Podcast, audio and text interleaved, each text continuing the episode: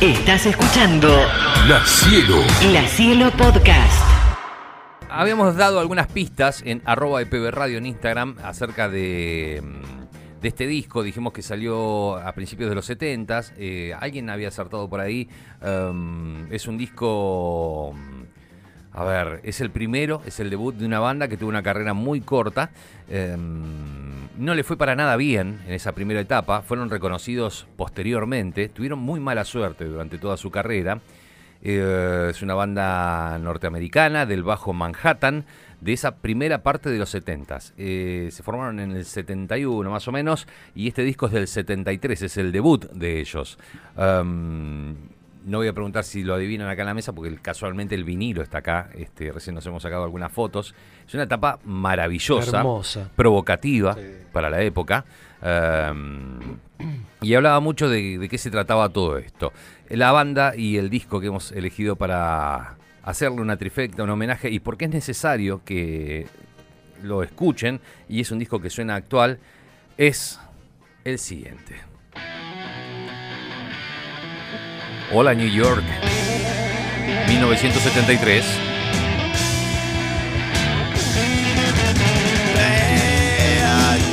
Claro que sí, New York Dolls, increíbles, irrepetibles.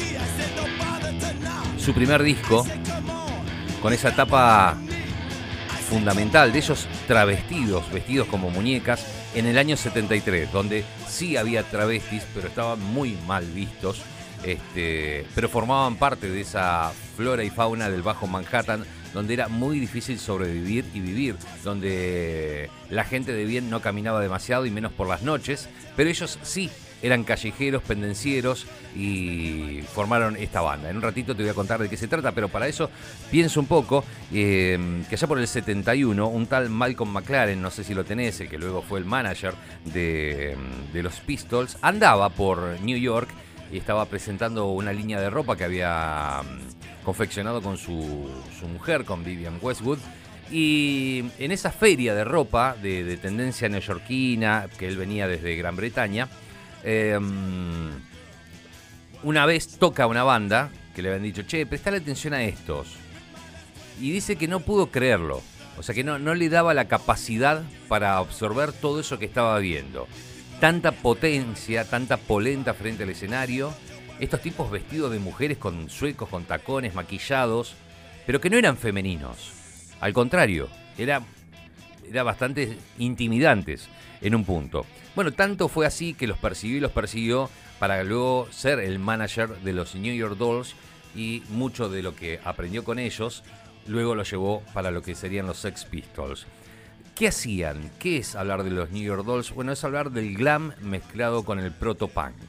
Es decir, por aquel año, en el 73, cuando graban este disco, salía El lado oscuro de la luna, había eh, Inner Vision de Stevie Wonder, em, estaba Ziggy Stardust de David Bowie, es decir, había brillo, glam, eh, pero no le faltaba la rabia que tal vez podían otorgar los Stooges. Bueno, esto era una mezcla de eso, era el brillo del glam, la rabia de los Stooges, por eso se lo llama proto-punk. De algún modo los New York Dolls estaban haciendo punk cuando el punk no existía, no se hablaba de eso y mucho menos. McLaren no los pudo contener tanto como hizo con los Pistols, también si pensamos una carrera corta la de los Pistols, pero bueno, en este caso no pudo con ellos. Eh, los Dolls bebían mucho de la música de Bowie, de Stooges y de los MC5. Y mm, para que se den una idea lo, lo increíbles que eran, eh, un tal Rod Stewart los ve en New York y les dice, vengan a casa a tocar conmigo, vengan de gira con los Faces. Todavía no habían grabado este disco y tenían una formación. Van a, a Inglaterra a ser teloneros de los Faces y mm, estaban tan felices, tan exultantes y eran tan borders, tan que no les importaba nada de nada, que el baterista, el colombiano Bill Murcia, que tenía 22 años, se puso tan de fiesta entre anfetas, alcohol y lo que se le cruzó esa noche, que le agarró un ataque. Como eran todos más o menos de esa edad y muchos no sabían qué hacer, lo metieron en una bañadera con agua y hielo para hacerlo reaccionar, lo que derivó en que se asfixiara y se terminara de morir. Así comenzaba la carrera de los New York Dolls. Con una baja cuando esa misma noche le habían anunciado que iban a grabar este disco y que tenían un productor. Bueno, fue todo un derrotero de malas decisiones. Era un disco que estaba hecho directamente para no triunfar. Las canciones eran para no triunfar. No tenía nada que ver con lo que sonaba en ese momento y fue respetado a lo largo de los años. Es probable que New York Dolls sea de esas bandas que conoces por una remera y no porque suene seguido en una radio o en un programa. Yo te estoy invitando a que escuches a los New York Dolls tal vez por primera vez o con un poquito más de atención. Hay una canción que nos gusta mucho eh, que se llama Looking for a Kiss, eh, buscando un beso, y tiene un comienzo donde Johansen dice una frase y para que se den una idea de dónde tomaban referencias los, eh, los Dolls, eh, referencia de una canción de la Shangri-Las. La Shangri-Las fue una banda que duró del 63 al 68 más o menos, de cuatro eh, chicas que eran hermanas y hermanas y que cantaban canciones de pop adolescente. Él vino en una moto, tenían el Leader of the Pack, vino en una moto, me enamoró, nos conocimos en el Candibar y demás. Bueno, sonaron muchísimo en su momento. Si no me creen, escuche cómo suena aquella canción de las Shangri-Las. When I say I'm in love, you best believe I'm in love, L-U-V. Bueno, esa frase es la que toma Johansen para hacer Looking for a Kiss. Te estoy contando la historia del primer disco de los New York Dolls y comienza a sonar de esta manera. When I say I'm in love, you best believe I'm in love, L-U-V.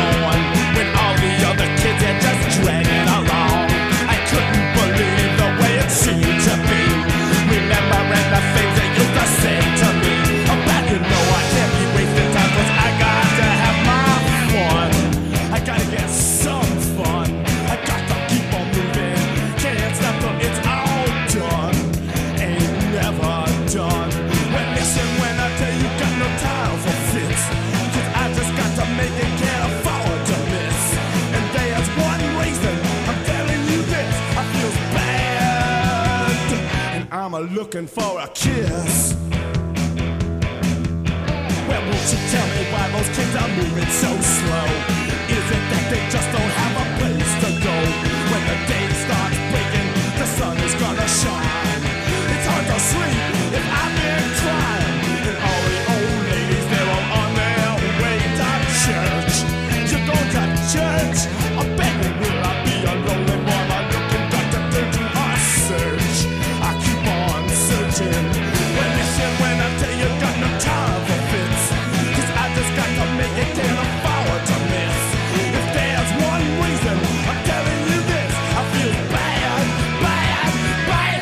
Looking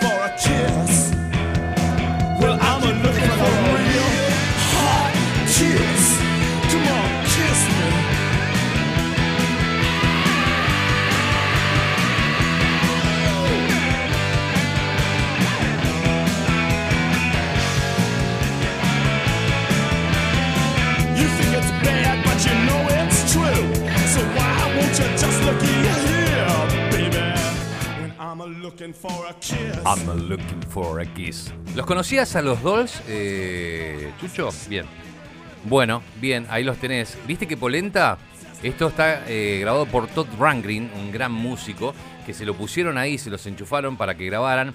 Los pulió bastante, porque ellos eran muy garalleros y eran haciendo esto, la cosa más podrida. Eh, entiendan lo siguiente, New York fue jodida en los 70, pero cuando digo jodida era jodida, no la ciudad turística que es hoy, sino una cosa muy difícil este, para aquellos que, que quisieran ir por ahí a pegarse una vuelta. Y el Bajo Manhattan, peor aún. Proxenetas, prostitutas, drogas, asesinatos, robos, tráfico de lo que se te ocurra. Muy difícil, Times Square, también un lugar chotísimo, pero bueno, el Bajo Manhattan, un lugar asperísimo, y ellos formaban parte de esa calle. Era, digamos, esa calle la llevaron al escenario. ¿Por qué los New York Dolls? ¿Por qué eh, eh, vestidos de mujeres? Eh, parte de, la banda, Sil- Sylvain, era un tipo que le gustaba mucho la moda. Porque eso sí, a ellos les gustaba mucho el arte y la moda y demás. Y puso una boutique de ropa para hombres.